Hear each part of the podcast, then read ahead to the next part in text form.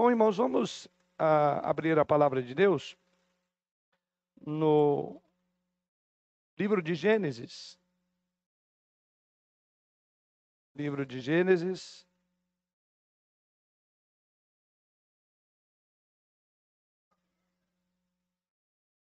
Capítulo 3, versículo 19. Gênesis 3, verso 19. Diz assim a bendita e inerrante palavra do Senhor. No suor do rosto comerás o teu pão até que tornes a terra, pois dela foste formado, porque tu és pó e ao pó tornarás. Porque tu és pó e ao pó tornarás. Nosso tema que estamos abordando aí, acho que é o nosso terceiro momento, é enterro ou cremação já vimos estudando alguns tempos para cá, por que não dizer um ano mais ou menos, com temas sobre ética cristã, né, o posicionamento cristão diante de alguns temas. E esse foi o último tema é, que começamos a abordar com os irmãos. E a última abordagem nós fizemos para aqueles que vêm acompanhando o estudo né, foi sobre queimas na Bíblia, queimas de corpos. Né? Foi a última abordagem, porque agora eu vou partir dela para a conclusão do nosso estudo. Então, o que nós estudamos sobre o que, nós encontramos na Bíblia quando a Bíblia fala de queimas de corpos? Primeiro, está associada ao paganismo. Por isso que Deus proibiu, na sua lei, que os cristãos é, oferecessem os seus filhos aos ídolos através da queimação do corpo. Eu estou falando queima Bíblia, ou seja, aquilo que a Bíblia fala. Então, as queimas aparecidas na Bíblia, apresentadas na Bíblia, estão ligadas ou a princípios pagãos que tinham de queimar seus filhos e oferecer aos seus deuses, e Deus proibiu, ou o fogo vinha como juízo de Deus. Irmãos, lembram? Quando Deus vinha, como o caso de Acã e outros exemplos, né? Vinha através do juízo de Deus, é o outro ponto.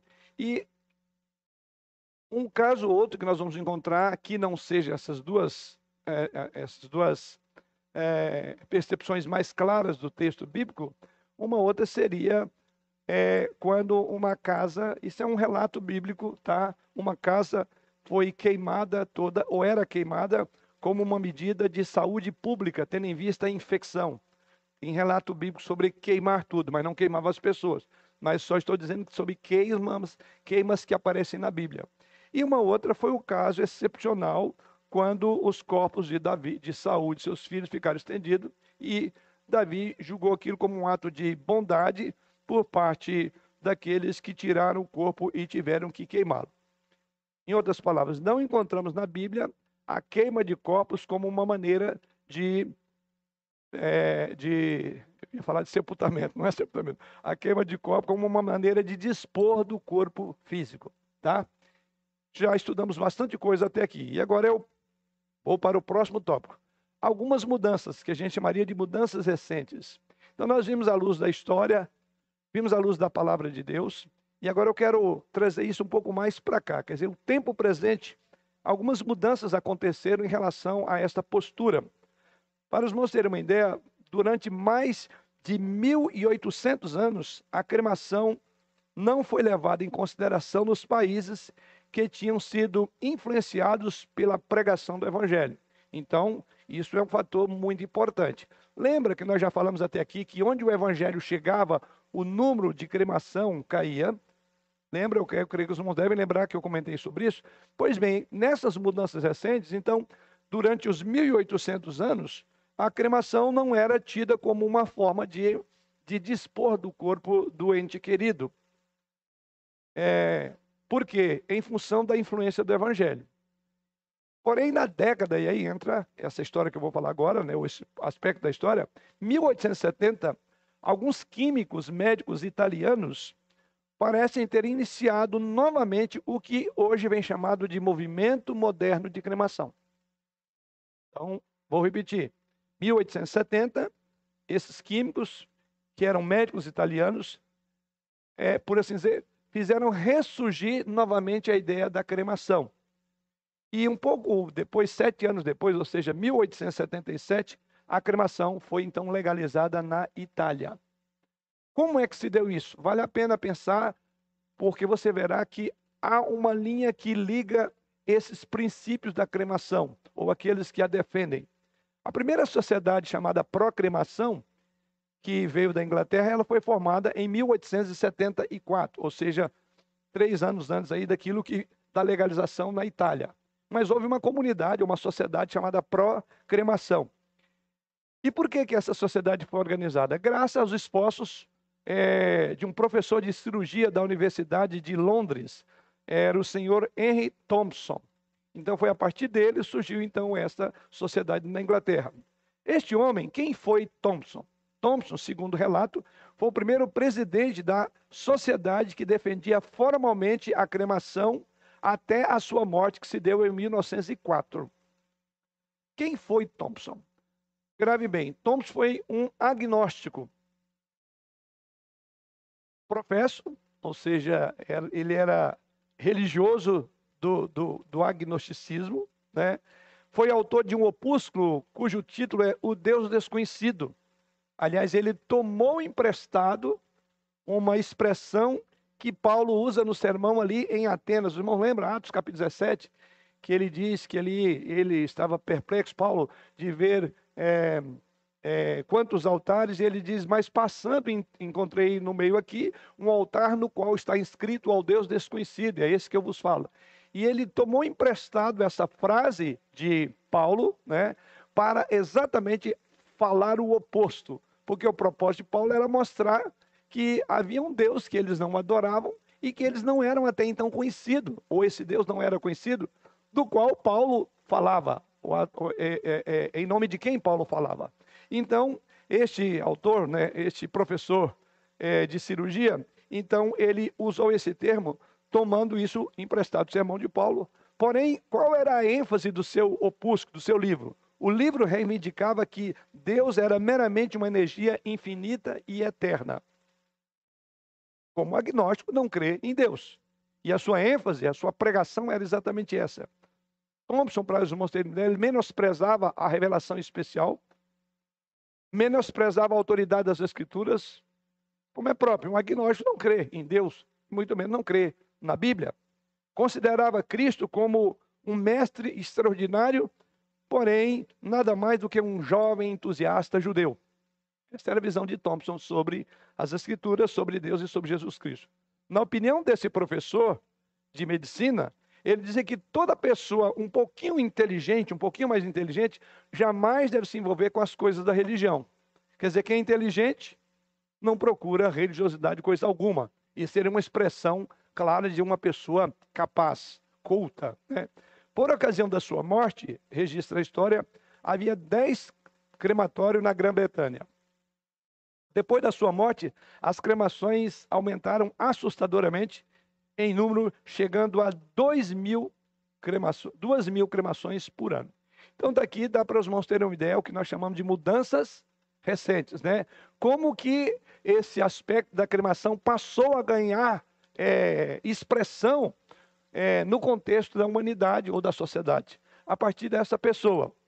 Agora, quando você vai olhar a origem ou essa, essa volta novamente ao princípio da cremação, é interessante que, ao passo que nós já vimos até aqui que os antigos, né, lá na igreja primitiva, justificavam a incineração com base teológica. Lembra? Os cristãos sepultavam os seus mortos, base teológica. Por causa de quê? Isso nós já falamos. É só uma lembrança. Qual era a razão de sepultar os mortos para os cristãos? A esperança da vida eterna, a esperança da ressurreição.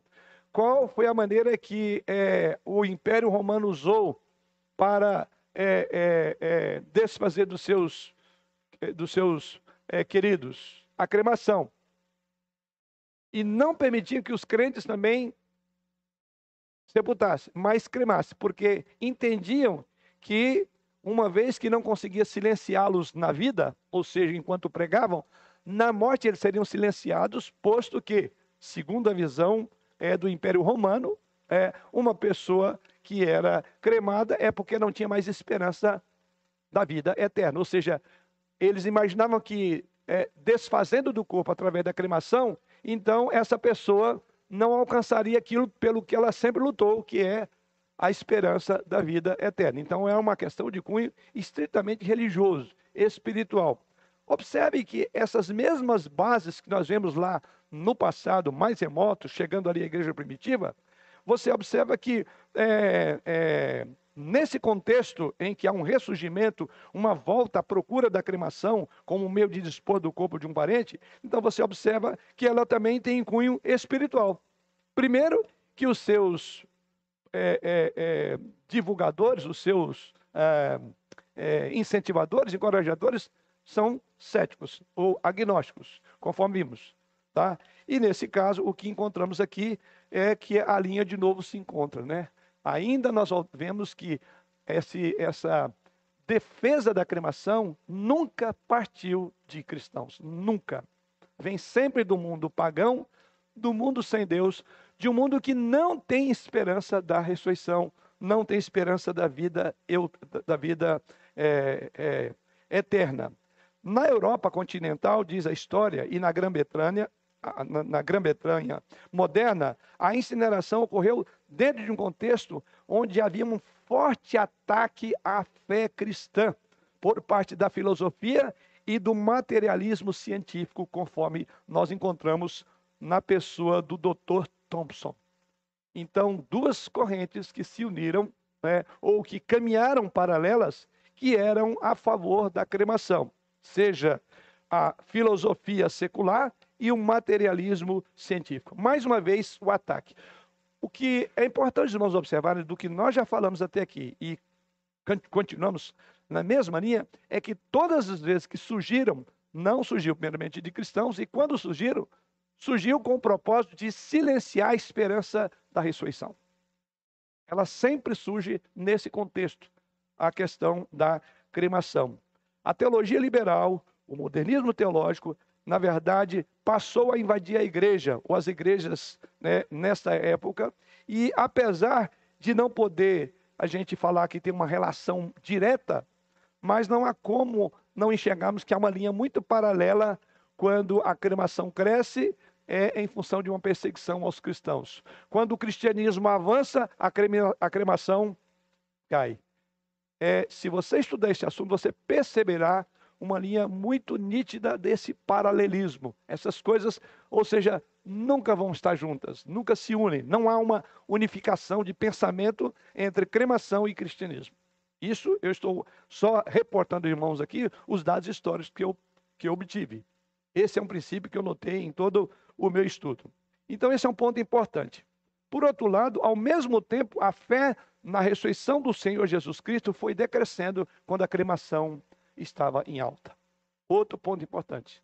A fé na ressurreição de Cristo, cada vez que a cremação estava em alta, em voga, o espírito da época tinha a tendência de descrer que Jesus ressuscitou dentre os mortos. Então, quando você fala desse assunto, você precisa levar tudo isso em consideração. Dessa forma, o sepultamento, nesse período quando a fé estava sendo atacada, seja pelo materialismo científico, seja pela filosofia secular, todas as vezes, algo que é curioso nós observarmos, quando então o sepultamento passa a perder significado, né, a tendência é que a crença na ressurreição também vai junto. Então há uma ligação muito clara entre esperança da vida eterna e sepultamento. Ao passo que a tentativa de silenciar a esperança da vida eterna vem caracterizada por crema, cremação de corpos. A crença, então, e essa crença, naturalmente, na cremação de corpos, como nós vimos até aqui, ela é diametralmente contrária ao ensino bíblico. Então a gente vai agora juntando, porque nós estamos agora chegando para a parte de conclusão, nós vamos juntando aí os conceitos. Então nós aprendemos primeiramente o conceito bíblico da valorização, vimos que esse conceito ele é muito crescente e ele vai culminar com a morte, sepultamento e ressurreição de Jesus. Vimos isso. Por outro lado, vimos que a Bíblia não menciona a cremação como uma forma natural de, des, de, de, de, de desfazer do corpo de um ente querido, ao mesmo tempo em que a Bíblia fala muito sobre o pó voltar à terra. O texto que eu comecei a, a nossa, o nosso estudo dessa manhã fala exatamente sobre isso, né? E o pó volte à terra como era, e o espírito volte a Deus que o deu. Outro ponto que nós devemos salientar, e esse é o próximo tópico, é a Bíblia fala do corpo humano que ele tem uma dignidade. O corpo, o corpo humano tem uma dignidade. Então vamos pensar sobre a dignidade do corpo humano. Pode puxar esse tópico aí, por favor? Esse é o tópico que nós vamos abordar agora. Os irmãos anotem aí, dignidade do corpo humano.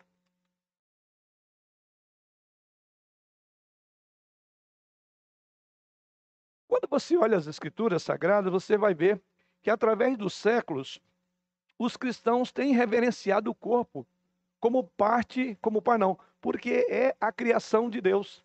O texto nós lemos, Deus diz a forma como o nosso corpo haveria se despedir dessa terra. E o pó volte à terra como era, e o espírito volte a Deus que o deu. É isso que está aí no verso de número 19, do capítulo 3 de Gênesis. No suor do rosto comerás o teu pão, até que tornes a terra, pois dela foste formado. Porque tu és pó, e ao pó tornarás. Salomão pega esse termo e lá em Eclesiastes ele diz: E o pó volte à terra como era, e o espírito volte a Deus como que o deu.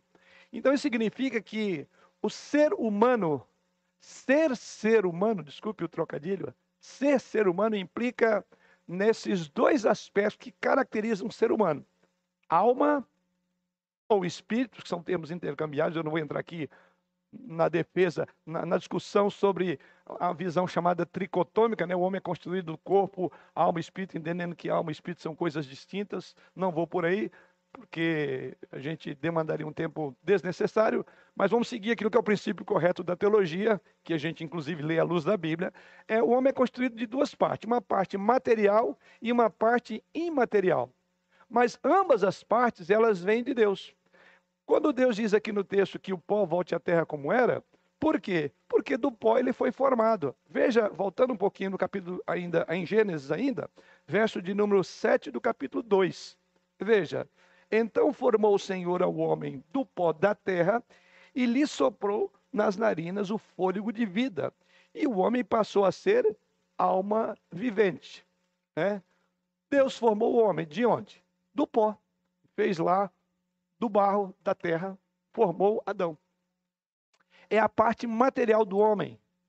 E a parte material do homem está ligada aos elementos de uma terra, os vários elementos químicos que compõem o ser humano. Tanto é que se você pegar qualquer parte do seu corpo, né, seja ela qual for, um, um cabelo, uma unha, qualquer parte, e levar para um tubo de laboratório, fazer uma análise laboratorial e pegar qualquer parte de terra, em qualquer lugar do mundo, em qualquer porção, você pegar e levar os dois para uma análise laboratorial, sabe qual a conclusão que vai chegar?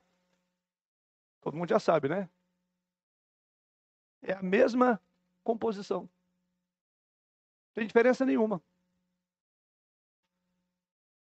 Só que o texto sagrado diz que é, Deus soprou no homem e ele passou a ser alma vivente.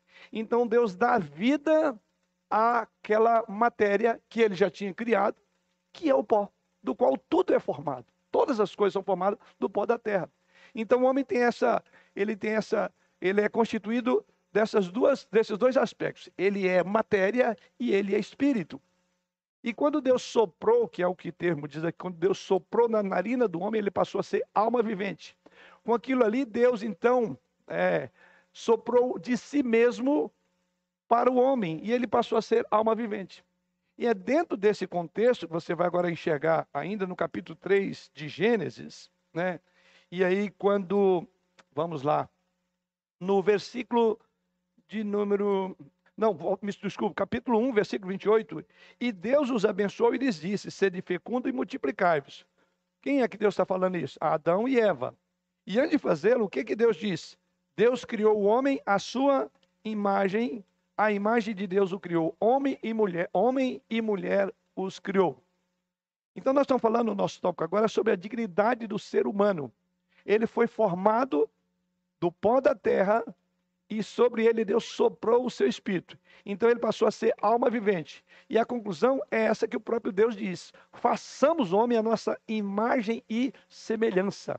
Aí você diz lá, ah, mas Deus não tem corpo material. É até você agora olhar para Jesus. Lembra, Tomé até tinha dúvida de que Jesus era Jesus vivo, ressuscitado.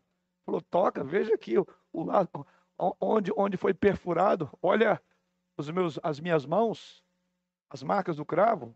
O corpo de Jesus Cristo foi ressurreto. Pois bem, o texto sagrado diz que Deus fez o homem à sua imagem e semelhança.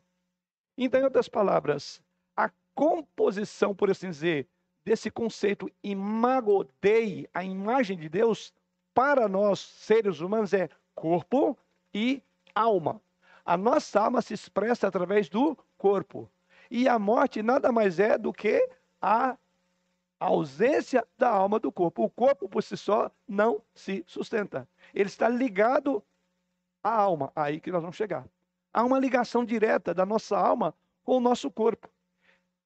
A ligação é tão forte, tão grande, ao ponto de que nós vamos ressuscitar em alma. A ressurreição será em alma, em corpo. Qual corpo? Dos anjos? Um corpo diferente que Deus vai fazer? Não. A gente costuma lembrar esse corpito que você tem mesmo. Esse é o corpo. Porém, um corpo glorificado. E quem é o paradigma? Aonde é que olhamos como será isso? Na pessoa de Jesus. Aí você diz, não, mas tiveram outros que ressurgiram dos mortos. O único que ressurgiu dos mortos, no sentido mais absoluto, para a vida eterna, completa só Jesus Cristo. Então, nós, nossos corpos serão semelhantes ao corpo de Jesus Cristo. Então, nesse sentido, o fato de Deus ter vinculado o espírito eterno, imortal dele em nós, traz dignidade a esse corpo. Não é uma matéria como de um cachorro, de um animal, de um cavalo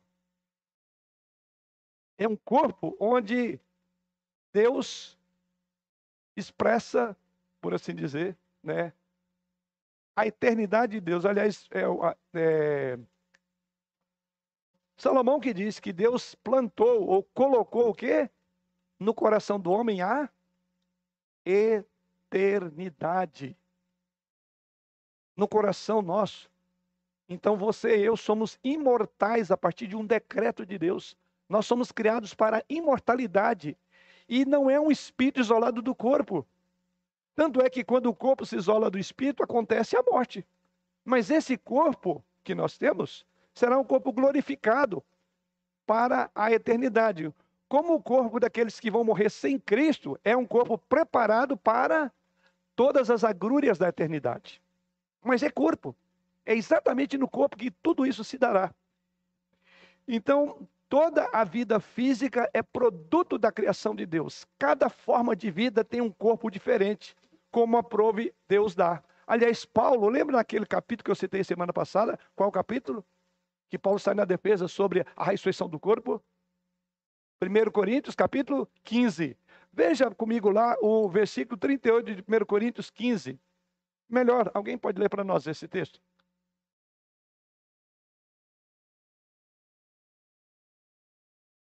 Veja o que Paulo diz quando ele está falando sobre a ressurreição do corpo e a glorificação do corpo. 15:38, 1 Coríntios. Quem tem aí já, levanta a mão, por favor. Aqui a irmã Maria.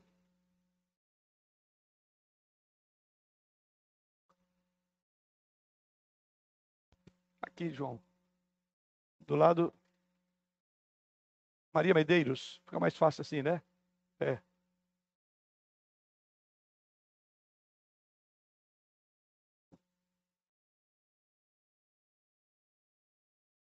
a cada um.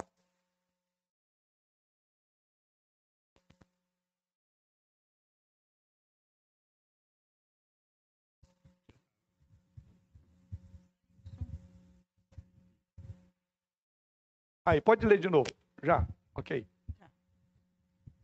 Mas Deus lhe dá corpo, como lhe aprove dar a cada um uma das sementes, o seu corpo apropriado. Isto, na defesa de sobre a ressurreição do corpo, né, que era a problemática que Paulo que Paulo está trabalhando aí no capítulo 15, ele diz que Deus aprova Deus dar corpo, né, segundo cada corpo diferente, cada um na sua própria forma. Então é o que Paulo aborda. Quando Cristo assumiu o corpo humano, esse era perfeito em todos os aspectos, sendo ele sem pecado. É isso que o autor da carta dos Hebreus diz lá em Hebreus capítulo 4, versículo 15. Ele diz: Não, é, é, não temos um sacerdote que não possa se compadecer de nós, porque ele sofreu a nossa semelhança, porém sem pecado. Porque foi exatamente o corpo de Jesus Cristo. E, Paulo, e, e, e o autor da Casa Hebreus está dizendo exatamente isso com uma diferença, porém sem pecado. Mas o corpo de Cristo é igualzinho ao nosso. Com esse detalhe, e que faz toda a diferença, que é um corpo sem pecado. Mas não foi um corpo de um ET.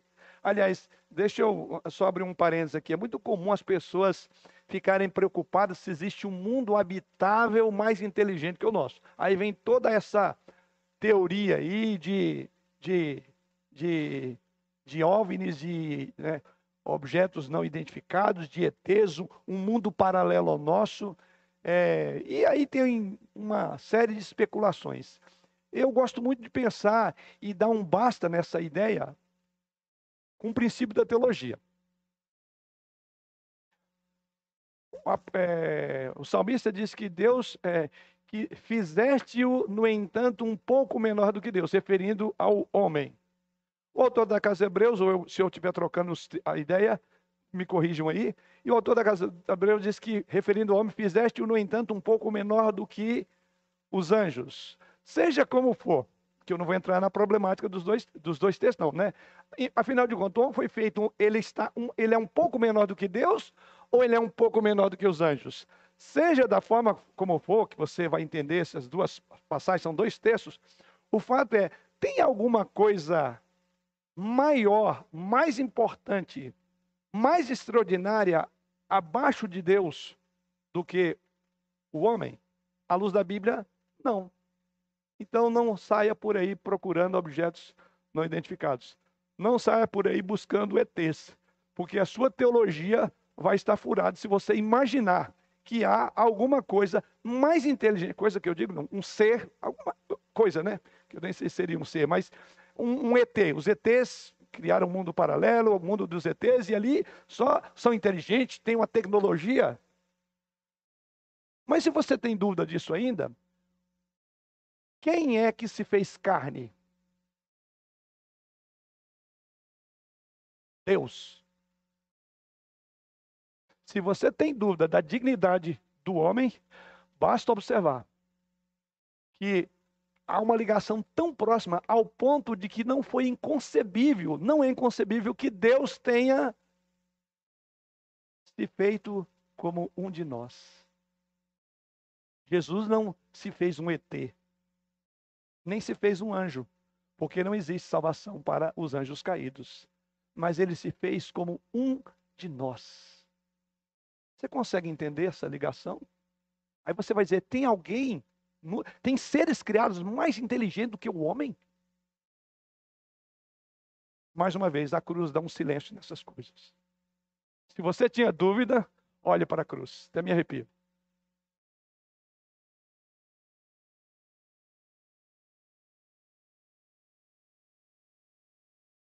E isto que está acima de tudo. Então, por isso que isso é, é é conversa para quem não tem teologia, ficar especulando isso. Não existe. Ou você crê nas escrituras ou você crê num mundo paralelo. Que é inteligente, ou melhor, mais inteligente que o ser humano. Seres morais, que a Bíblia diz, só dois seres morais que Deus fez. Quais são os seres morais que está lá na criação? O homem e o outro ser moral. Os anjos. Não tem mais. E no homem, Deus soprou a sua vida. E você acha alguém? Quem tem o sopro de Deus? Quem, quem, a quem é que Deus soprou na nariz, no espírito dele, o ruar? Quem é que a Bíblia diz que Deus colocou no coração a eternidade. O homem, e tem gente indo atrás de ET. Desculpe, tem que começar toda a sua teologia. Fecha parênteses, eu só dei uma pegadinha aqui que eu já vi ninguém. Isso aqui não seria tema da escola dominical, não, né? A gente tem falado vários temas, mas só para aproveitar, já para a gente dar um basta, porque a gente está falando o quê? Qual é o nosso tópico? A dignidade do corpo humano. Então, nós encontramos isso à luz de todas as Escrituras. Isso, ou seja, a despeito do homem ter caído, ainda o homem traz em si a imago Dei, a imagem de Deus. Esse é um ponto importante. Mesmo depois da queda, o homem ainda continua sendo o reflexo da imago Dei. Agora, é bem verdade que essa imagem de Deus está obscurecida, né? ela está é, manchada pelo pecado. Mas não é dito que o homem, depois que pecou, ele deixou de ser a expressão da imagem de Deus. Ele ainda continua, mesmo caído. E essa imagem de Deus, Deus restaura ela na pessoa de quem? De Jesus Cristo. Então, é a imagem de Deus restaurada em Jesus Cristo. Então, esse é o ponto que devemos lembrar, né? Então, eu, como alguém já diz, né, é melhor você manquejar por essa vida do que andar de forma esbelta e ir para o inferno. Em outras palavras, nossos corpos, a Bíblia diz que são templos do Espírito Santo. Vai somando tudo isso, tá? Vai juntando aí. A Bíblia diz que nosso corpo é templo do Espírito Santo. A Bíblia diz que os nossos membros são membros de Cristo. Jesus Cristo chega, Paulo falando sobre a imoralidade na igreja de Corinto, imoralidade que ele dizia que nem sequer nomeava entre os ímpios, estava acontecendo no contexto da igreja, ao ponto de um filho coabitar com a mulher do seu pai. Naquele contexto, Paulo diz: olha, porque o corpo de vocês não é de vocês, vocês foram comprados por um preço.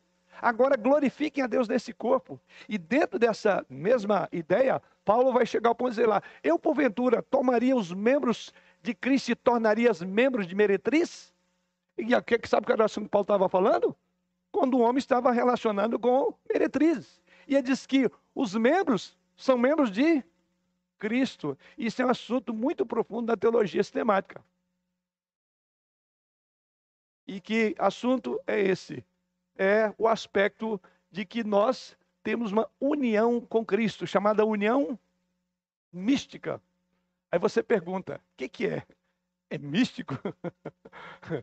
Não tem como explicar isso, mas há uma união de tal forma, Paulo diz que a nossa união com Cristo é a tal ponto de que quando eu me prostituo, eu uso os membros meus como membros de Cristo na prostituição.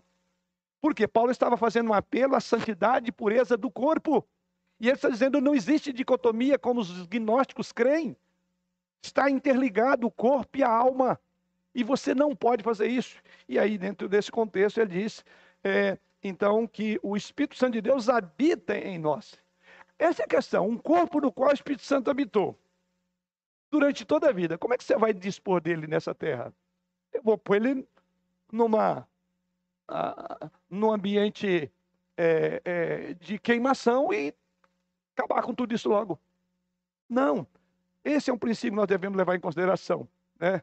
Nossos corpos são templos do Espírito Santo, são membros do Senhor Jesus Cristo, então isso dá uma tremenda significação no nosso corpo mortal.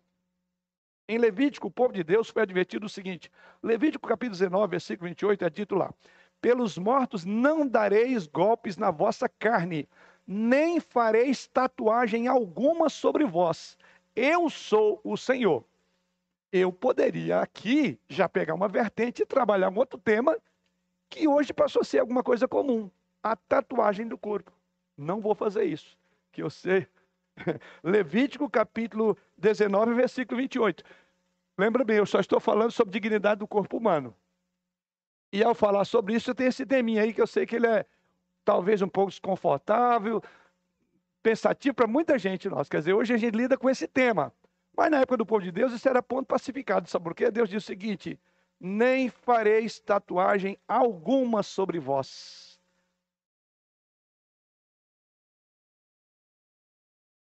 Eu sou o Senhor. 19 e 28. Poucos sabem que a tatuagem primitiva pode ter sido e tido sentido religioso. Muitas raças do Pacífico consideram a tatuagem como um auxílio para aquela pessoa que tem a tatuagem para passar para o mundo inferior.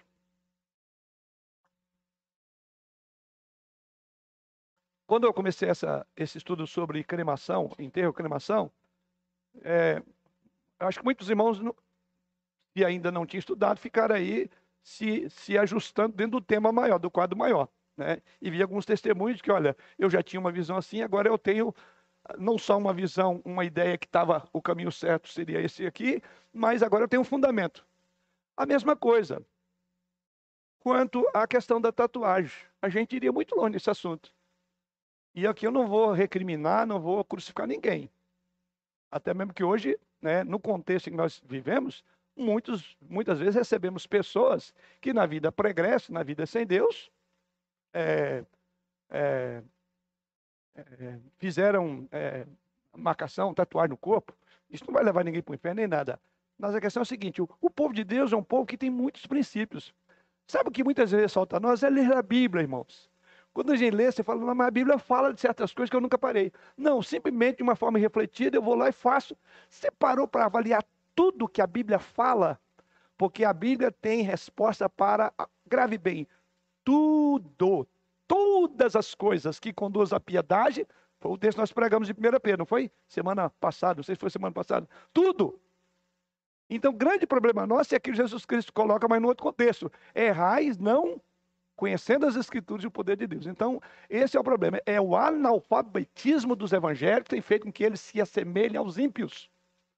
Não há muita diferença mais. E aqui ele está dizendo: Deus não aceitava. Por quê? É uma questão do corpo. Como é que Deus te deu o seu corpo? Do jeito que está aí.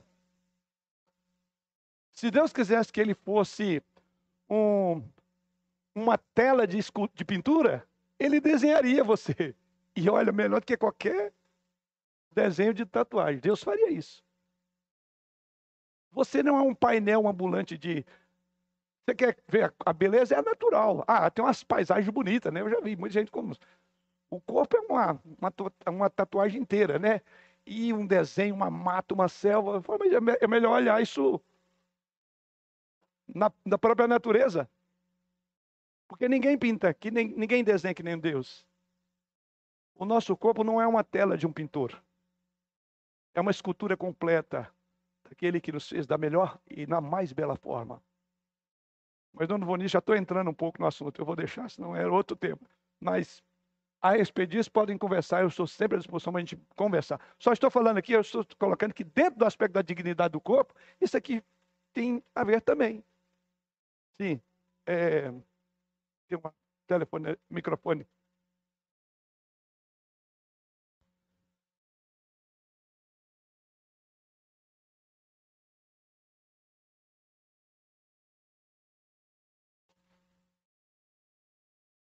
Ah, Regina?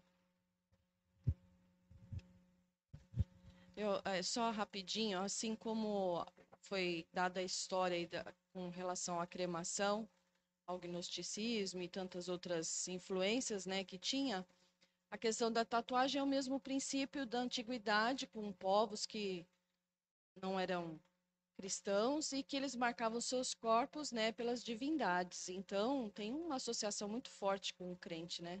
Exatamente. Ele não deve fazer. Então, é só uma, uma coisa muito rapidinha. está se associando à cremação a essas ao questões, paganismo. ao paganismo, a, a questão A da tatuagem, tatuagem é o mesmo princípio. Ela né? está ligada também à, à adoração. Ah, Como eu coloquei aqui, né? Muitas raças do Pacífico consideram a tatuagem, aqueles que recebem a tatuagem, um auxílio para a passagem para o mundo inferior.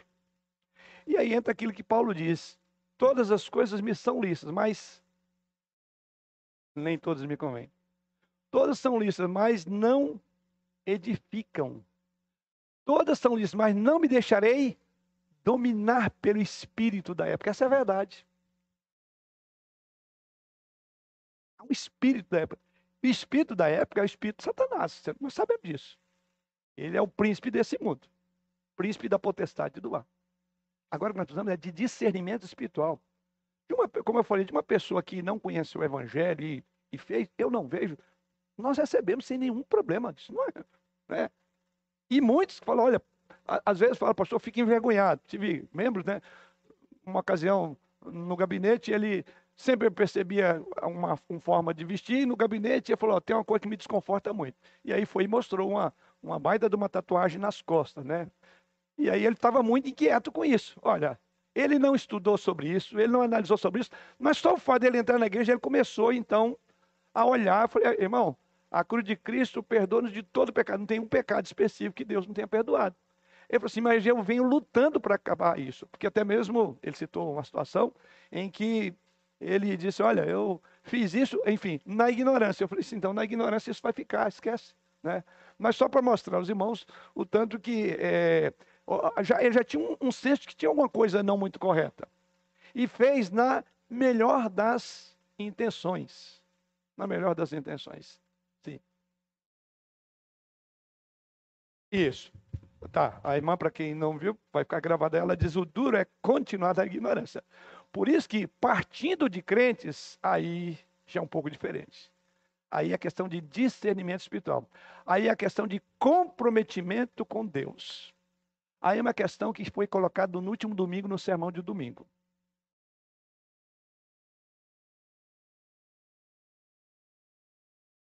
Você esteve aqui, você ouviu o sermão.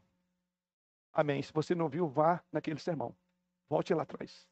Nós estamos expondo segundo Pedro. E segundo Pedro tem dois focos. Duas linhas que regem todo o livro. A primeira delas, qual é? Eu vou ter que repetir então.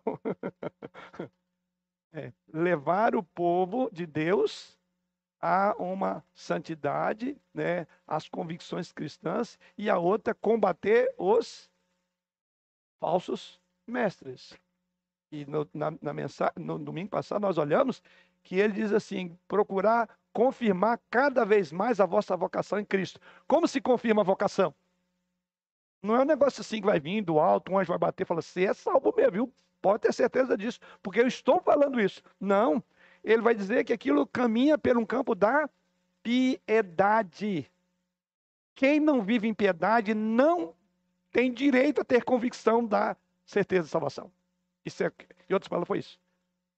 Citei, né? O indivíduo vive uma vida promíscua, dorme com a namorada, vive nas baladas, toma todo, todas no final de semana e pula carnaval. Aí chega numa crise no gabinete pastoral e diz: Pastor, eu estou numa crise, que, como é que faz para a gente ter plena convicção? Falei: Não, isso não é para você, meu irmão. Eu não sei lá, mas diz respeito a mim. Isso não é para você. Sabe por quê? Porque o texto está dizendo um monte de pré-requisitos. Então, quando você chega àquela parte do texto que diz que procurar e confirmar cada vez mais a voca vossa vocação, ele já deu toda a lista de como você pode se enxergar. E tem muito a ver com a sua vida de piedade. Quem vive uma vida de ímpio não pode ter convicção de santo. Não tenho que convicção. Vamos fechar um parênteses, senão isso vai longe. Já viu que eu me animei aqui. Esse assunto, me, como pastor, tenho me consumido muito. A questão da piedade da igreja, ouve sermão, domingo após domingo, estudo, mas continua no mesmo lugar e piorando cada vez mais. Mas eu vou dizer aos irmãos, eu não falo como muitos pais, aonde é que eu errei como pastor? Esqueçam.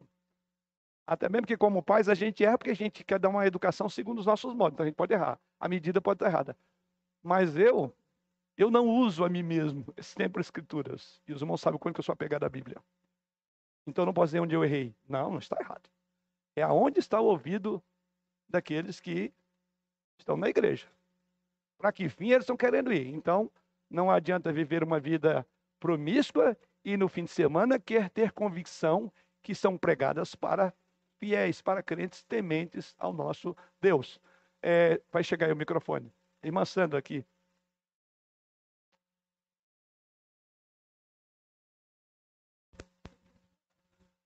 Mas tudo bem. É, é vir à igreja só com as orelhas ou com os ouvidos? Boa. com as orelhas todo mundo vem que eu estou vendo aqui, né? Agora, o ouvido é outra história, né? Ou aquilo que Jesus Cristo diz, né? Esse povo honra-me com os lábios, mas o coração está longe de mim. É, e aí eu comentei isso, inclusive, na semana passada, né? Não é o melhor lugar do mundo a estar do que nesse local se você está consciente do que você está fazendo aqui. Como também não há o pior lugar do universo você se esconder do que aqui. Porque a cada dia a sentença do seu juízo está sendo proclamada domingo após domingo. Leve a sério. Leve Deus a sério. Leve sua vida cristã a sério. Que você não vai ter um fim é, é, melhor do que o estilo de vida que você vive hoje. Grave bem isso. Segundo o historiador da igreja chamado Philip Schaffer, ainda dentro desse tópico sobre a dignidade do corpo, ele diz assim que entre as razões pelas quais a igreja primitiva conquistou é, o mundo pagão, ou seja, uma das razões que ele considera que a igreja avançou sob o paganismo, olha só, ele diz que foi a decência para com o corpo humano o modo como cuidava do corpo humano e principalmente no seu final de vida. Lembra que o propósito dos pagãos era eles não conseguiam silenciar os crentes enquanto crentes. E o evangelho foi prosseguindo. Então, como eles não conseguiam vencê-los na vida, inclusive imprimindo sobre eles morte, porque foi por causa da perseguição, mesmo da morte, o que, é que eles faziam? Punham fogo, porque fala, vamos acabar a crença desse cristão de que existe eternidade então queimavam. Ou, como eu coloquei semana passada, né? Pior ainda, antes de fazer, o que, que eles faziam? Separava a cabeça dos membros, tudo separado, por quê? Para que na ressurreição, se houver, né? É, não juntasse. Então, veja, é um pensamento pagão ligado à incredulidade da ressurreição do corpo. Pois bem, então esse, esse, esse é, historiador ele, ele comenta dizendo o seguinte: é, eram três as razões. Um outro chamado Juliano, o apóstata, que viveu em 332 e morreu em 363, ele considerava o cuidado dos cristãos pelos mortos como um dos três fatores que explicavam a sua rápida propagação. Um dos três fatores que o, o, o cristianismo propagou foi exatamente a maneira como ele cuidava dos seus mortos, porque aquilo era uma, uma pregação, era uma, um testemunho e esse é, chamado Juliano Apóstata, ele dizia que essa, uma das três razões, era exatamente o modo como se enterrava os corpos dos cristãos. Somado a essa primeira, essa, é, esse primeiro fator, os dois outros, ele dizia, era por, é, é, pelo amor que demonstram uns para com os outros e pela sua honestidade. Então, Juliano o apóstata já afirmava isso em 320, 332, que o cristianismo foi se firmando pela maneira como sepultava seus mortos, pela maneira como eles amavam uns aos outros e pela maneira como eles eram honestos. Ou seja, era um argumento contundente que os incrédulos não conseguiam silenciar. Então ele diz: o cristianismo cresceu por essas três razões, ou esses três elementos que marcaram o cristianismo. Outro ponto importante ainda dentro desse tópico é como o judeu, os cristãos envolviam ou lavavam os corpos, os judeus, né? Os judeus cristãos lavavam o corpo do morto, como foi o caso do corpo de Cristo, eu até comentei isso a semana passada, antes de colocarem na terra. Ocasionalmente, o corpo era embalsamado. As catacumbas constituem hoje uma prova do cuidado generalizado que tinha com o corpo depois da morte. São fatos históricos que marcam é, a importância que se dava ao corpo. O judaísmo, agora, o judaísmo moderno continua praticando reverência pelo corpo.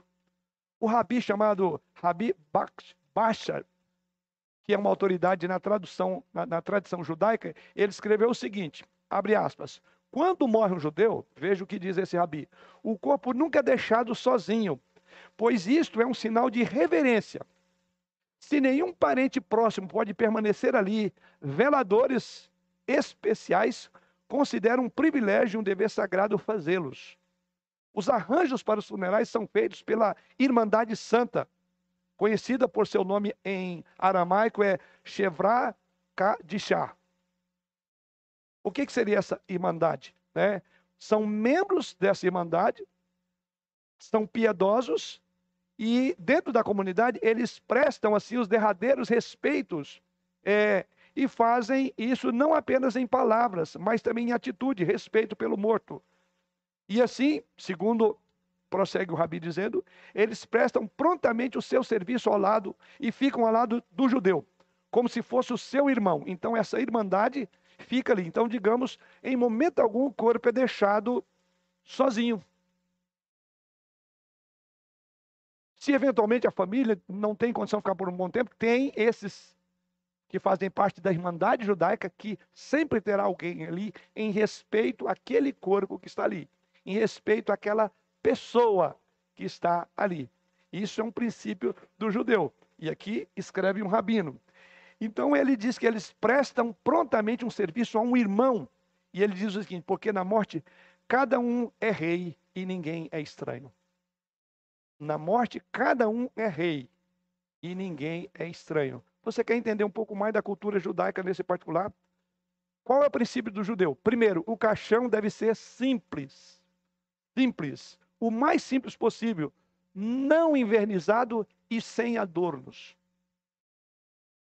Em nenhuma circunstância é permitido fazer diferença entre o rico e o pobre, o famoso e o comum. Você vai ver isso no enterro de um judeu. O indivíduo era rico, dono. O padrão é o mesmo. Desde que o judeu tem um alto conceito do corpo, quanto mais nós cristãos, à luz da ressurreição de Cristo. Eu vou falar um pouco mais sobre essas particularidades aqui quando eu falar sobre preparação para o funeral. John Murray nos lembra que, mesmo na morte, o corpo depositado no túmulo não é simplesmente um corpo. Ele assim escreve, abre aspas, é o corpo da pessoa. Mais propriamente, é a pessoa com respeito ao corpo.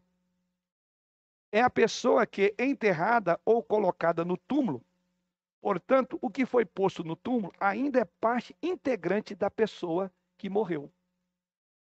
Lembra quando a gente citou Gênesis?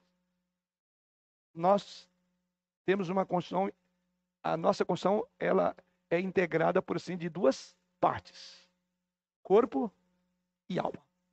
E é nessa linha que John Murray coloca. Ele diz, ele, ele diz, é, ainda é parte integrante da pessoa que morreu.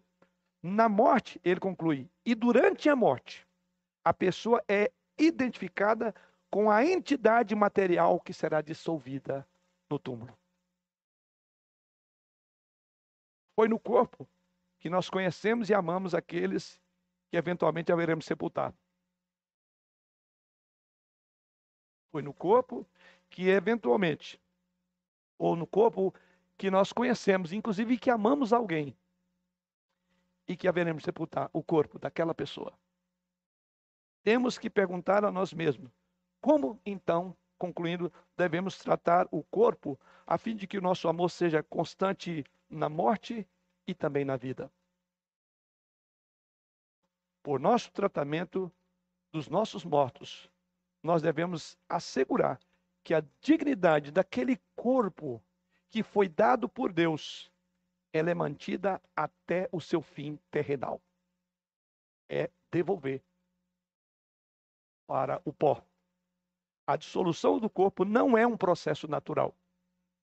Que temos a liberdade de apressar ou atrasar a vontade de Deus. Não podemos dispor de uma forma a apressar ou a atrasar, mas é o processo natural que Deus disse que tem que ser. Não temos a liberdade de fazer isso. E a punição que Deus infligiu ao pecado e aqui a gente vai entrar a necessidade do sentir pesar. É o nosso próximo tópico. Há um aspecto por trás da morte. Aliás, tem muitos, né? É tanto que citei a semana passada em Eclesiastes capítulo 7. Às vezes faço alguns funerais abrindo com esse versículo. Né? Que é melhor ir à casa onde há luto do que na casa onde há banquete. Porque naquela casa onde há luto, se vê o fim de todos os homens. Ele diz assim: e que os vivos tomem isso em consideração. Então, não me tire, por assim dizer, a, a, a, a experiência que eu preciso de passar no luto. É momento para considerar. E se eu não tenho isso, eu não vou considerar. Então, todo um ato, que aí nós vamos falar, né? Há uma necessidade de nós sentirmos. Primeiro, porque significa que a soberania de Deus se manifestará naquele momento. Deus é soberano. Segundo, o princípio bíblico: a alma que pecar, esta morrerá. Crendo em Cristo, não temos a morte eterna, mas a morte física passaremos por ela. Aliás, uma das coisas que mais me chama atenção em todo e qualquer sepultamento é a soberania de Deus. Não importa quem, não tem nome nem sobrenome. Aí é por isso que o judeu diz: caixão sem muitas, sem verniz, sem nada. Simples, simples. O do rico, do pobre, ninguém vai ver diferença no caixão de um judeu. É igual.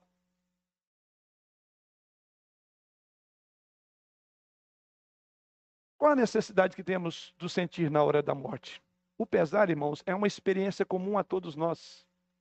Salomão diz que assim como as brasas estatelam, pipocam, né, para cima, assim o homem nasceu para o sofrimento.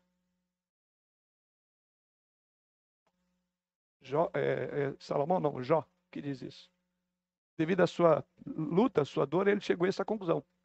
A gente nasceu para o sofrimento. Né? É, o sofrimento ele é pedagógico. Uma característica do procedimento nos funerais judaicos, volto novamente, é a bondade de exprimir pesar. Depois do enterro, para os irmãos terem ideia, os membros da família, eles ficam em casa e se assentam naquilo que é chamado de shivá. E nesse shivá, durante sete dias eles ficam. E um período de pranto com orações regulares caminha durante esses sete dias. Nesse período ele pode usar roupas rotas, como símbolo da tradicional veste rasgada do Antigo Testamento, né? ou no, no contexto bíblico, podem manter uma aparência desarrumada, Amigos trarão comida para indicar a incapacidade dos enlutados de preocupar com atividades práticas, porque eles estão vivendo o momento do pesar. Há uma ruptura. Há todo um aspecto envolvido na morte.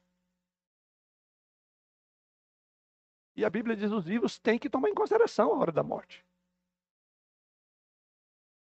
O que, é melhor ir lá? Porque ali tem muitas coisas que eu estou aprendendo. Eu tenho que ter isto.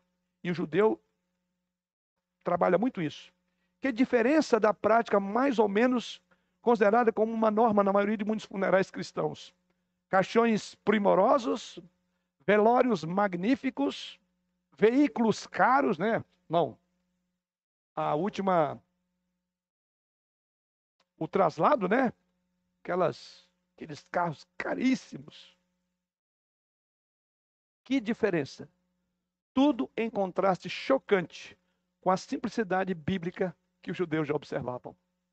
Mais uma vez, volte para a Bíblia. Você vai ver isso na Bíblia? Você não verá. Lembre, como diz o judeu, na morte todo mundo é um rei. Todos são iguais.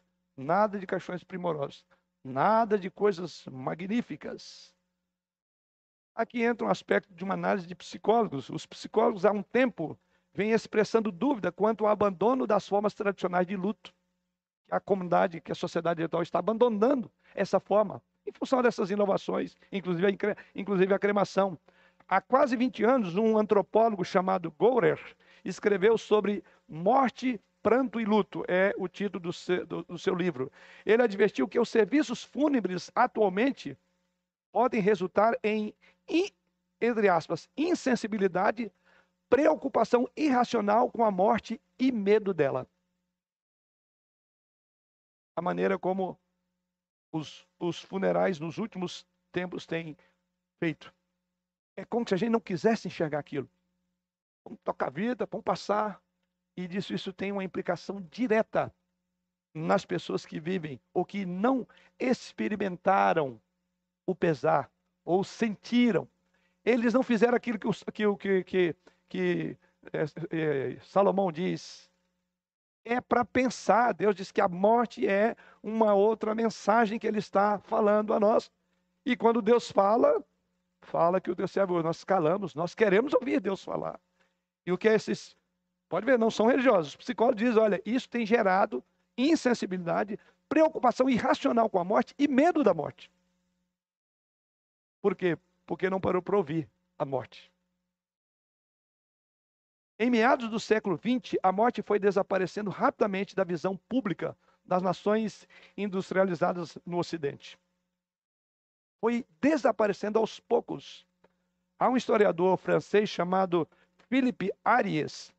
Ele diz que viu uma crescente popularidade da cremação com uma confirmação da sua opinião de que, segundo ele, a outrora familiar face da morte tornou-se nas sociedades ocidentais algo vergonhoso e até proibido.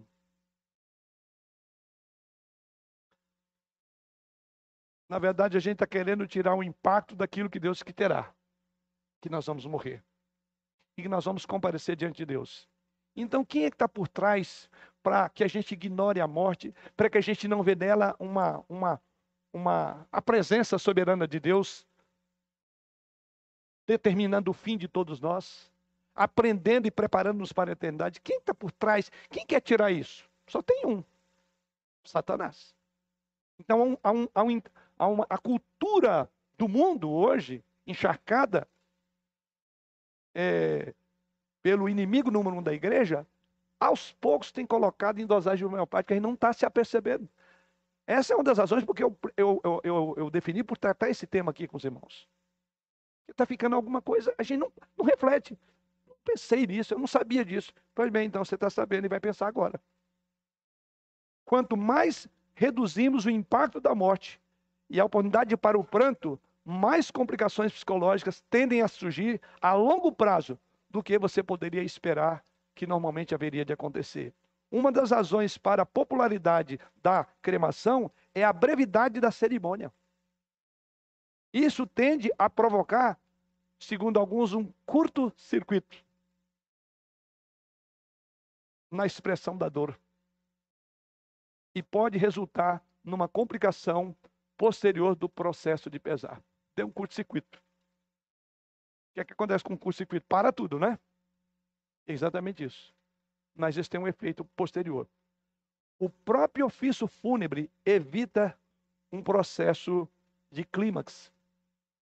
E aqui eu estou me referindo à cremação. O próprio ofício é, que nesse cerimônia evita um processo de clímax.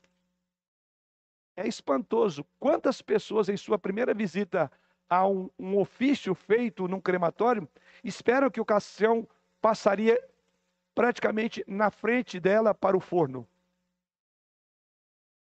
Em vez disso, ela passa por uma pequena porta e ali é oculto sob aquela cortina. Isso tende a camuflar, diz o autor, a completude da separação causada pelo sepultamento. Falta finalidade ali. Ele não é humano. Não tem esperança. Não sei quantos aqui já viram cremação. Não, a cremação em si você não vai ver. É alguma coisa que você. É, o que você espera não é o que não vai acontecer, essa é a verdade. É o que ele chamou aqui, provoca um curto-circuito. Nem é no momento, inclusive porque depois vai se somar, é bom lembrar, vários copos, que é para acender um, um. Acender, que fala? Ligar, né? Ligar esses fornos que chegam aí a 8 mil graus, ou 800 graus, melhor, de 800 a 1000 graus, é um processo caro, que aí são vários caixões, não sei se você sabe disso. São vários. Eu não vou entrar nesse particular, porque acho que vocês estão preocupados com isso, né? Eu espero que não. Olha, para os irmãos terem ideia, o professor é, Grimming, Griffith diz o seguinte: que a cremação deixa poucas lembranças da morte. O enterramento do corpo, diz ele, é uma parte importante do processo de cura. Não é todo o processo, mas precisa ser considerado face ao pano de fundo da dor. Há uma separação. Então há um momento. É, é, por isso que é, é colocado aqui como um processo que leva a um clímax. Você já viu, já notou, talvez você até tenha sido parte disso, pessoas que parece que elas estão ali no funeral. E aí você fala, nossa, fulano está tão. É, não é sereno, é. Parece que nem está aqui, né? A pessoa está meio anestesiada. É a pessoa está. Mas você já viu Você sabe o que acontece depois? Eu, como pastor, tenho acompanhado depois. Aquilo que não aconteceu lá, o processo que não chegou ao clímax, vai vir depois. Por isso que o luto, para cada um, é diferente. Em tempo, em intensidade e em continuidade. Dentro de uma mesma família. Porque é um processo. E Deus está trabalhando no nosso coração. Os vivos tomem isso em consideração. Planejando a morte. Vamos lá. Nosso próximo tópico. Sendo assim, você vai, mas vou planejar a morte? Pode puxar aí, viu, João? Mas o próximo tópico. Particularmente, os estão, então, devem planejar a sua morte. Então, aquele tipo de declaração, como eu já até coloquei, né, que fiz essa, não me importa o que vão fazer comigo quando eu morrer, não devem ocupar o nosso pensamento cristão. Tá? Na morte, como na vida, devemos procurar glorificar o nosso Senhor e Salvador Jesus Cristo. Primeiro, lembrando que o corpo é criação de Deus. Segundo, é no corpo que nos lembramos dos nossos amados. Terceiro, é no corpo que eles serviram em vida e aquele corpo que agora será honrosamente sepultado na morte. Porque, enfim, é naquele corpo que eles vão ressurgir. Você entendeu todo o percurso? É assim que nós devemos então tratar. Apegando-nos a esta fé, então devemos tratar o corpo com o mesmo amoroso cuidado que a igreja primitiva fazia e que os cristãos fazem. Devemos considerar seriamente a imitação da prática judaica moderna na maneira, eu diria, econômica e uniforme dos preparativos funerais. Duas coisas que me chamaram a atenção. Na economia, um caixão todo invernizado, cheio de, de, de, de, de arranjos. A gente deveria imitar o. Lembra o judeu? Todo mundo na morte, todos são reis. Todos se igualam. Então há igualdade. Ninguém é a primeira coisa. E na, nos preparativos do funeral a ordem do culto, os hinos, as leituras bíblicas devem ser devidamente discutidos antes da morte, tanto com a família como com o pastor. Aí você diz, é, mas esse assunto, eu nunca parei para fazer a liturgia do meu. E por que a gente não, não, não vê isso com, com, com naturalidade? Porque não é natural, mas é uma realidade com a qual você vai deparar. Tá? Como acontece com judeus, os cristãos devem reconhecer que é um caixão extremamente trabalhado e caro não é necessário para a dignidade do culto religioso. Sabe por quê? Nesse campo aí existe uma indústria poderosíssima. E às vezes quem mais tem é o que mais gasta. Já não basta dor, porque foi endividado ou eu sentimento, sentimento de culpa com o quê? Vai depositar simplicidade. E mais uma vez, estou falando do judeu mais rico, mais pobre, é igualzinho. Igualzinho. Só concluir aqui, aí passo para a irmã. Então, a, a, a, nada de caixões primorosos, trabalhados, entalhados. Primeiro, é, com muita frequência, um autor diz o seguinte: os enlutados são mal conduzidos por suas emoções convulsionadas. Talvez a sua consciência de culpa por alguma coisa em relação ao seu querido. E então investe grandes somas de dinheiro num caixão que logo se desintegrará nas chamas, aqueles que assim definirem, ou ficará oculto no solo em questão de minutos. Sim, Massado. Só um exemplo, né? Um rapaz lá que nós conhecemos, a mãe morreu. Ele foi lá na floricultura, mas comprou tanta flor, tanta flor, tanta flor. Foi lá, sepultou a mãe, aquele monte de flor. Aí no dia seguinte, ele voltou lá no cemitério. Tinham roubado todas as flores. Talvez até para vender para outro funeral. Ah, com né? certeza. é, a, a propósito do que a irmã falou, né? Essa questão. Algumas flores na igreja ou no local e uma coroa de flores sobre um caixão, eu diria de alguma forma eles amainam, né? A, a, aquele momento tão insípido, né? Da morte. Mas homenagens com muitas flores, florais, elaboradas, são desperdício.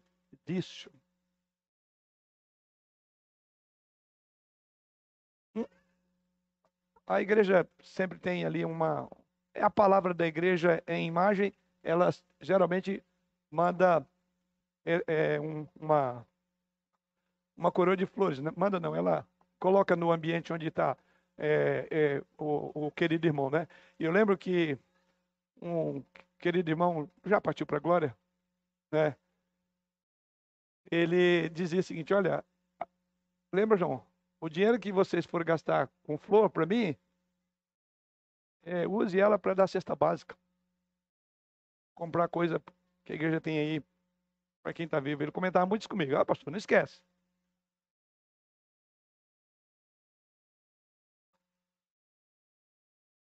É, são imposições que vêm de onde isto? Ou o que, que elas representam? Por exemplo, isso que a irmã falou, né? Algumas vezes até um sentimento de pesar, de culpa que alguma coisa não foi feita. Tem uma poesia de Mirtes Matias, é Se tens de me dar uma flor, dê-me agora. Muito interessante. Muito interessante. Ele falou assim: olha, tudo que você tinha para fazer por mim já passou. Porque quando eu morrer, eu não estarei aqui para ver o perfume da flor. E aí um monte, é uma poesia muito interessante sobre essa questão do depois. As honrarias são agora. Agora, quais são, digamos, as honrarias? É o respeito à dignidade do corpo. Aquele corpo não precisa disso. Então, voltando, né? É, alguns procuram fazer isso, né? É, o problema é que atualmente o processo de, é, de, que envolve o sepultamento foi criando a, a, a, acrescentando algo mais que não é uma prática cristã.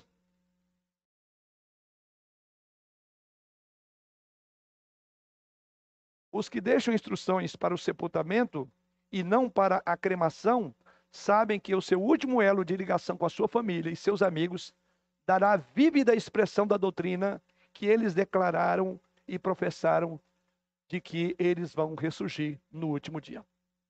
Essa é a grande mensagem. Acho que esse seria um grande tema. Na minha morte, eu vou ressurgir. Porque estou dormindo no Senhor e em breve acordarei. Então, acho que tudo aquilo que uma, um sepultamento apontar para a ressurreição, nós estamos fazendo a última e melhor pregação da nossa vida.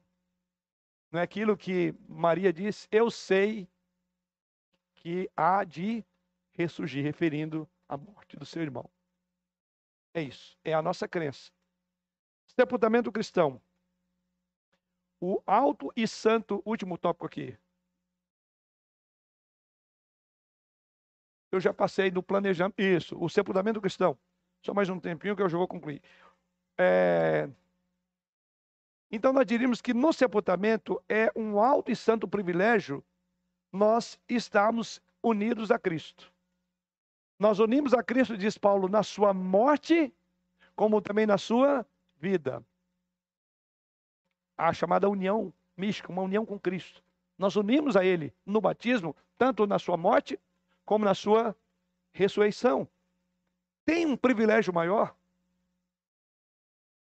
Ninguém, nem coisa alguma, pode silenciar a última mensagem do nosso corpo, né, a nossa mensagem, por assim dizer, do que dizer: eu vou ressurgir. Eu dormi crendo nisso. Eu diria: não, não, não me tire é, esse dever que eu quero cumprir até a hora da minha morte. Proclamar que aquele corpo que vocês estarão vendo há de ressurgir dos mortos, como o de Jesus Cristo. Na vida, os crentes estão em Cristo Jesus, porque Ele é a videira e nós somos os ramos. E aquele que permanece nele, está lá em João capítulo 15, versículo 4. Esta união nos habilita a usufruir todos os benefícios que nos diz respeito por meio da sua vida, na morte e ressurreição. Na morte, os crentes estão com Cristo. Por isso que Paulo disse: nem morte, nem vida, nem coisa do presente, nem do porvir poderá separar. É uma proclamação. Nem a morte me separa.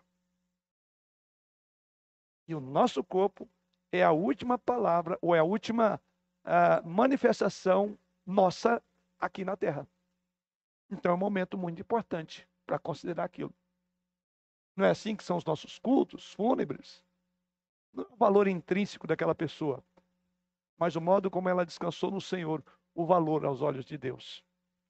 Deus declarou que a destruição do corpo é a punição pelo pecado. A sua dissolução no solo não é natural. A sua volta ao pó é o efeito da sua sentença. Ou seja, tu és pó e ao pó tornará. A cremação certamente acelera o processo. Porém, o processo, mesmo em si, ele é violento. Tanto é que esse processo foi entendido pelos pagãos, pelos incrédulos, como uma maneira de apagar a esperança da ressurreição. Grave bem isso. Não tem como você pensar em cremação, não, mas hoje não. Se a gente ignorar a história, nós não seremos bíblicos. Os incineradores dos, dos crematórios são alimentados por gás natural e destroem o corpo numa temperatura que varia de 800 a 1000 graus centígrados. Depois, os ossos são esmigalhados em algo que é um secador seguido de bolas de aço, que são os ossos. Lembra que eu falei que são vários corpos até alguém brincou. Quem garante que esse pozinho que estão me entregando é do meu querido, se teve tantos outros lá dentro? Mas isso aqui eu, quero, eu creio que deve ter alguma coisa criteriosa. Mas, mas enfim, não há uma singularidade, né? O embalsamamento, por outro lado, ele é questionável, pois vida protelar a dissolução o quanto possível. Então a gente diria que são dois extremos.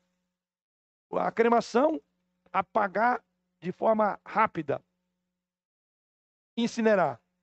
O embalsamamento, estender. As duas coisas não estão lá na Bíblia. Mas o processo longo que o pó vai se desfazendo novamente no pó. Esse é o princípio bíblico. Não temos um outro apresentado para a Bíblia, na Bíblia. Devemos então olhar para a morte bem de frente e compreender que essa é a recompensa dos nossos pecados. Um autor escreveu o seguinte, é chamado Brown não. Sombrio que seja este pensamento, é apenas um indicativo externo, diz ele, das trevas muito mais terríveis, da completa separação de Deus, que é a fonte de toda luz. E conclui, e isto que trouxemos sobre nós pelos nossos pecados. Ou seja, é mais uma vez a gente contemplar a sentença do pecado, é a morte. Por isso que Salomão diz: Tome isso em consideração. Para concluir, irmãos, a morte física é uma manifestação da separação eterna que o pecado traz. Mas a Bíblia diz que não há condenação para os que estão em Cristo Jesus. Ou seja, a morte não pode silenciar a esperança do gozo eterno. Ela é uma sentença. Mas graças a Deus que por meio de Cristo agora temos vida eterna, vida em abundância. Então podemos, na morte, proclamar a gloriosa verdade segundo a qual Jesus Cristo é a ressurreição e a vida. Então essa verdade deve orientar cada um de nós, orientar a mim e a você, de como nós devemos tratar finalmente os nossos corpos. Não nos preocupamos com a nossa saúde, indo ao médico, academia. Por que que de uma hora para outra vocês agora não importa? Não, você tem esperança que esse corpo será ressurreto. O sepultamento do corpo dá explícita expressão à analogia da semente semeada. Lembra que Paulo usou a figura? Tem que ser enterrada a semente para ela germinar. O sepultamento coaduna bem com esta analogia. É a semente. tem que voltar ao pó. Tu és pó, e ao pó tornarás. Que Deus assim nos abençoe. Amém.